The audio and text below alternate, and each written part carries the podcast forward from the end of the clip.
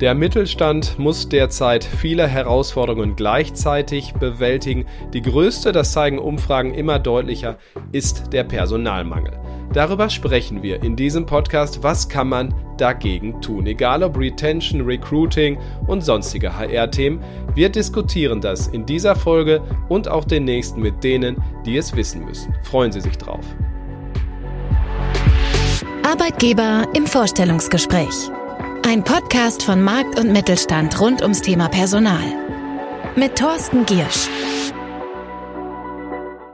Heute freue ich mich auf ein Unternehmen, das wahrscheinlich zu den bekanntesten Arbeitgebern in Deutschland gehört. Mir zugeschaltet ist Bonita Grupp, bei Trigema in der Geschäftsleitung und unter anderem dort für das Thema Personal verantwortlich. Hallo Frau Grupp, ich grüße Sie. Hallo, vielen Dank für die Einladung in Ihren Podcast. Ich sag's gerade schon, vermutlich äh, sind zumindest einige Ihrer Mitarbeiterinnen und Mitarbeiter äh, die bekanntesten, die man zumindest in den letzten 20 Jahren im deutschen Fernsehen gesehen hat. Um kurz vor acht in dem äh, weltberühmten Werbespot fühlt sich Trigema wie ein sehr besonderer Arbeitgeber aus, auch, aus Ihrer Sicht auch an? Also ich denke, was wir bei Trigema natürlich leben, ist, ähm, was wir immer schon sagen, unsere Betriebsfamilie. Alle Mitarbeiter und Mitarbeiter sind äh, schon lange Teil unseres Unternehmens. Wir haben eine ähm, Mitarbeiter Mitarbeiter sind bei uns im Schnitt mindestens zehn Jahre, also 60 Prozent unserer Belegschaft sind schon seit zehn Jahren da. Das heißt, man kennt sich, es ist ein familiäres Umfeld und ja, wir gerne, ähm, wie, wie, Sie schon gesagt haben, man hat es ja auch teilweise schon im Fernsehen gesehen, da das, was wir natürlich machen, so in Deutschland heute es fast nicht mehr gibt. Aus dem, was Sie gesagt haben, glaube ich, ist die, die Frage, ob Sie Ihrem besten Freund, Ihrer beste Freundin raten würden, bei Trigema anzufangen, fast schon obsolet. Aber ich frage mal andersrum. Wovor würden Sie ihn oder sie warnen in dem gleichen Zusammenhang? Was ist bei Ihnen auch in der Hinsicht ein bisschen besonders? Ja, also wie schon gesagt, wir sind erstens ähm, natürlich in ländlichen Regionen vertreten. Das heißt, ähm, da ist es ja auch immer nicht, viele mögen ja auch die Nähe zur Stadt. Ähm, da ist es bei uns natürlich eher anders. Aber ähm, ja, also das familiäre Umfeld, sage ich mal, die kurzen Wege, das muss man auch mögen, ja. Also sage ich mal, Hierarchien, großeartige Hierarchien gibt es bei uns nicht. Also es ist alles recht flach gehalten. Und ähm, auch wenn man in äh, gewissen äh, Positionen, Führungspositionen ist, äh, hat man klar die Führungsposition, aber es ist bei uns auch recht hands-on. Ähm, also wir versuchen da die Nähe auch zur Produktion überall zu leben. Ähm, ich habe mit Ihrem Bruder vor einem Jahr gesprochen, da ging es um einen Gastbeitrag für Markt und Mittelstand und da hat er gesagt, wir haben praktisch noch nie jemanden betriebsbedingt entlassen. Stimmt das und sorgt das auch für große Sicherheit, auch in schwierigen Phasen, die ja auch hinter Ihnen liegen, Stichwort Corona? Ja, das stimmt. Ähm, also mein Vater ist jetzt ja seit über 50 Jahren ähm, der Geschäftsführer bei uns und seitdem gab es keine betriebsbedingten Kündigungen, auch nicht während schwierigen Phasen wie Corona. Ähm, wir haben immer versucht, an unseren Mitarbeitern festzuhalten, eben vom, sag ich mal, von der Geschäftsleitung aus auch zu gucken, wie können, was können wir machen, wo können wir einsetzen. Da ist natürlich aber auch eine Flexibilität natürlich teilweise auch bei unseren Mitarbeitern gefragt. aber bisher haben wir das alle gut zusammen geschafft. Wenn Sie neue Kolleginnen oder Kollegen suchen, was sind so die Jobprofile, wo das am schwierigsten ist, gerade auf dem Markt? Ähm, also wo wir natürlich am meisten Bedarf haben aktuell ist vor allem im gewerblichen Bereich, gerade äh, die Modenäherin, der Modenäher, aber natürlich auch im Bereich Ausrüstung, Färberei, Strickerei. Ähm, da suchen wir vor allem Mitarbeiter und suchen auch permanent, auch im Vertrieb, also in unseren Verkaufsstellen. Wir haben ja ähm, circa 200 Verkäuferinnen deutschlandweit. Ähm, da suchen wir aktuell auch verstärkt, weil es natürlich auch Bereiche sind, wo man gerade im Vertrieb auch immer am Wochenende arbeiten muss, was aktuell ja nicht immer so mehr gefragt ist. Ähm, da versuchen wir natürlich Anreize zu schaffen und ähm, dann gerade eben auch in den Produktionsbereichen, weil es eben auch Berufe sind, der Näher, der Färber, die es so in Deutschland ja nicht mehr wirklich flächendeckend gibt. Das heißt, ähm, es gibt wenig Berührungspunkte. Gerade auch im Nähen sind wir, freuen wir uns natürlich über jeden, der sich bewirbt, der vielleicht auch nur im privaten Bereich schon mal genäht hat, ein bisschen handwerkliche Erfahrung hat. Aber wir lernen auch natürlich sehr viele Mitarbeiterinnen und Mitarbeiter in dem Bereich an. Also wir haben leider mehr Stellen offen in dem Bereich, als wir aktuell besetzen können. Ich würde Sie zur Schnellfragerunde bitten. Lieber intern befördern oder neu einstellen? Also wir befördern lieber intern. Wir haben alle unsere leitenden Mitarbeiter, haben auch ähm, eine Ausbildung bei uns durchlaufen.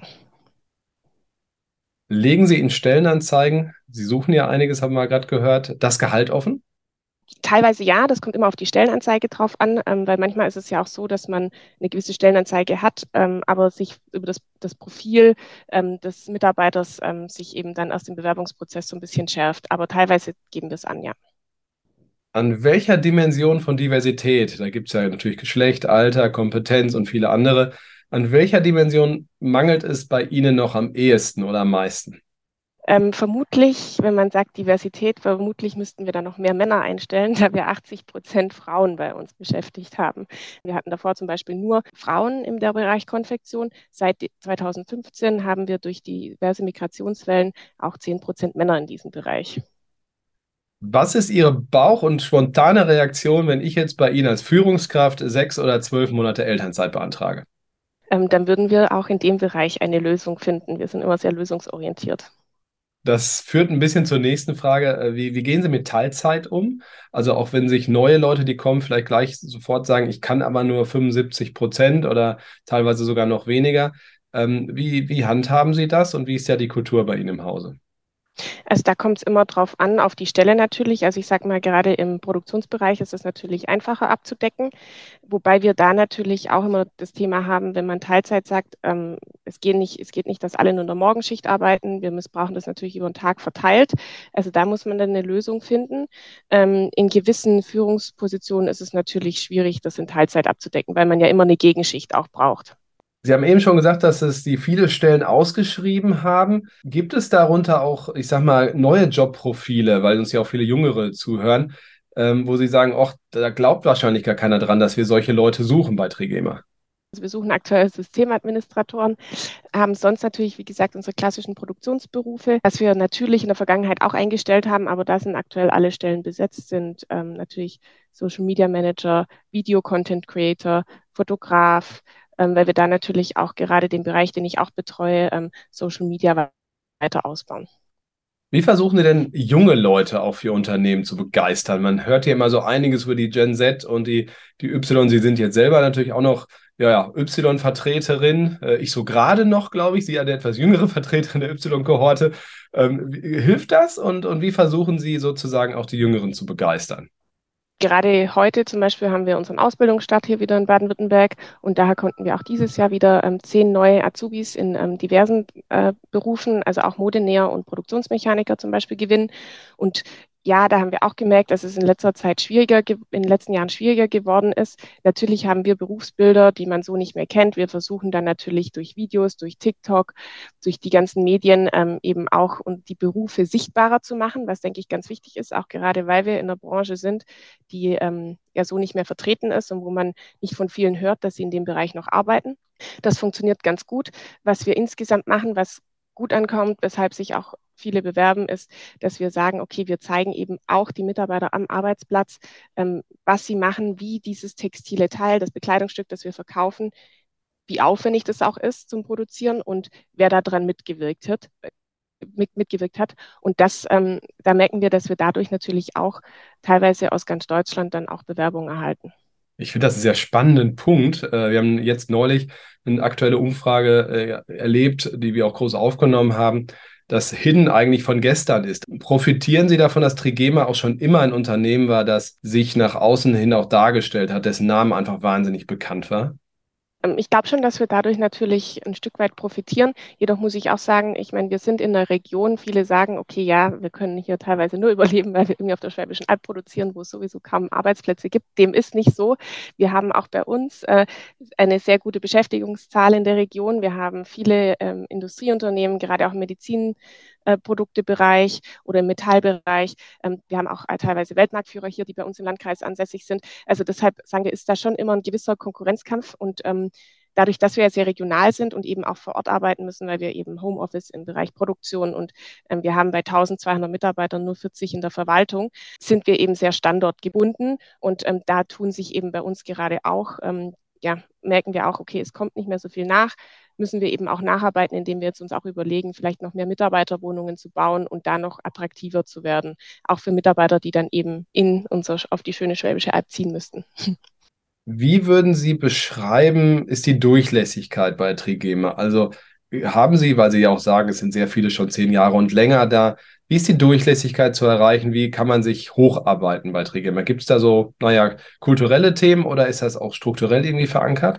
Ja, wir haben 1200 Mitarbeiter, aber ähm, ich sag mal, man, viele, man kennt sich. Und wenn wir sagen, wir haben neue Positionen in gewissen Bereichen, dann sprechen wir natürlich auch mit den Abteilungsleitern und sagen, okay, gibt es da jemanden, den man intern irgendwie in der Position sieht, wo es die Möglichkeit gibt, dass wir eben auch weiter fördern. Also wir ähm, bilden auch intern immer weiter, haben äh, Mitarbeiter, die sich in gewissen Bereichen, die in einem Bereich angefangen haben und dann in einem anderen Bereich ähm, vielleicht nach ein paar Jahren ändern. Ich sage auch gerade im Verwaltungsbereich, wir stellen für die eine Position ein, aber das heißt nicht, dass es an dem Jobprofil bleibt, sondern uns ist immer wichtig, dass man sich auch ein bisschen über seinen Tellerrand hinaus ähm, sage ich mal, für Dinge begeistert und einbringt.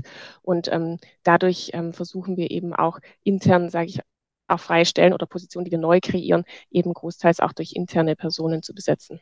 Wie organisieren Sie denn äh, als Personalverantwortliche die Zusammenarbeit mit den Führungskräften? Weil am Ende machen die ja auch einen Großteil der, der Personalarbeit, indirekt oder direkt, oder?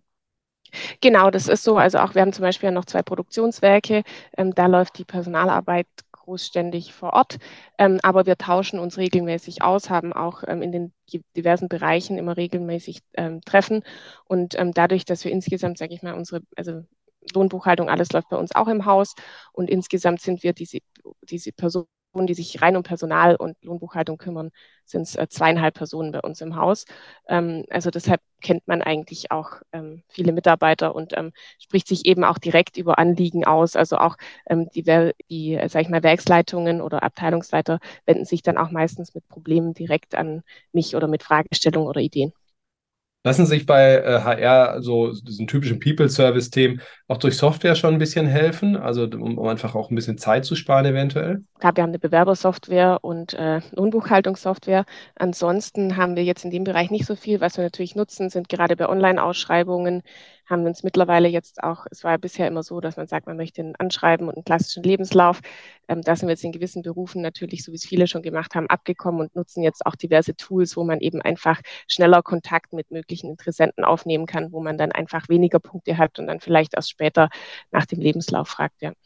Zum Schluss äh, würde ich gerne fragen, wie startet man bei Trigeme? Also haben Sie so Rituale und und Vorgehen wie, äh, naja, die, die neu ins Unternehmen kommen, begrüßt werden? Oder fragen die als erstes alle, wo ist der Affe? Ja, also der Affe wohnt auch nicht hier bei uns. Ähm, der ist ähm, rein digital leider nur. Also den haben wir hier persönlich auch noch nie gesehen. Aber ähm, ja, also wir haben natürlich in, in, den gewissen Bereichen, wo wir haben verschiedene ähm, sage ich mal, Informationen, die die Mitarbeiter am Anfang erhalten. Ähm, wenn ich jetzt gerade sage, heute zum Beispiel haben wir aktuell ähm, den ersten Azubi-Tag. Das heißt, ähm, hier lernen sich die Azubis, uns ist auch immer wichtig, zum Beispiel, dass Azubis, äh, egal ob jetzt gewerblich oder kaufmännisch, ähm, dass sie viel auch zusammen unternehmen. Ähm, und da haben wir jetzt heute so eine Art Teambuilding-Tag mit äh, Schnitzeljagd, wo sie heute Morgen das Unternehmen kennenlernen und heute Mittag dann gemeinsam essen und äh, Minigolf, sofern das Wetter hält. Also, dass wir auch gucken, dass sich da ähm, unter, innerhalb der verschiedenen verschiedenen Ausbildungsberufe zum Beispiel auch, ähm, sage ich mal, die äh, mit Azubis kennenlernen und ähm, austauschen können. Und ähm, da haben wir so ein bisschen so eine Intro geplant, ähm, genau, damit sie das Unternehmen eben auch kennenlernen. Schönes Beispiel. Bonita Gruppwaller, ich danke Ihnen für die Offenheit äh, und den Einblick bei Trigema. Danke auch Ihnen, liebe Hörerinnen und Hörer, fürs Dabeisein und sage wie immer, bleiben Sie gesund und erfolgreich. Bis nächsten Dienstag. Tschüss. Das war Arbeitgeber im Vorstellungsgespräch. Ein Podcast von Markt und Mittelstand. Wir hören uns nächsten Dienstag wieder. Auf markt- und mittelstand.de slash podcast und überall, wo es Podcast gibt.